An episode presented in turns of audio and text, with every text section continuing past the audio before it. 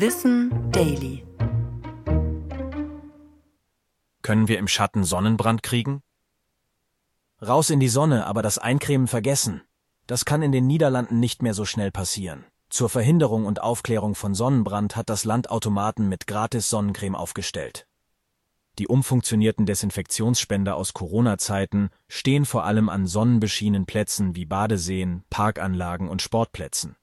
Dabei lauert die Gefahr eines Sonnenbrands nicht nur in der prallen Sonne.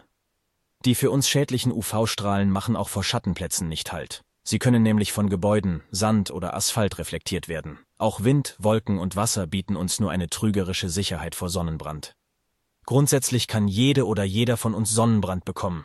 Wie schnell das geht, hängt allerdings von den hauteigenen Schutzmechanismen ab.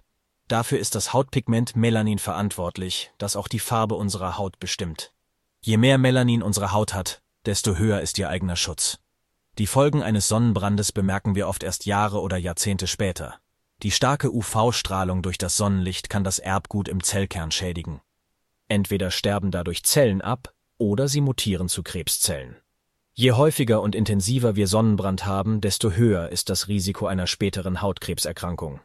In den letzten 20 Jahren hat sich in Deutschland die Zahl der Todesfälle durch Hautkrebs erschreckenderweise mehr als verdoppelt. Übrigens, schützende Sonnencreme verhindert nicht automatisch, braun zu werden. Die Creme schützt uns vor UV-Strahlen, sodass die Haut länger Zeit hat, den eigenen Schutz durch das Hautpigment aufzubauen, durch das wir Farbe bekommen. Ich bin Tom und das war Wissen Daily, produziert von Schönlein Media.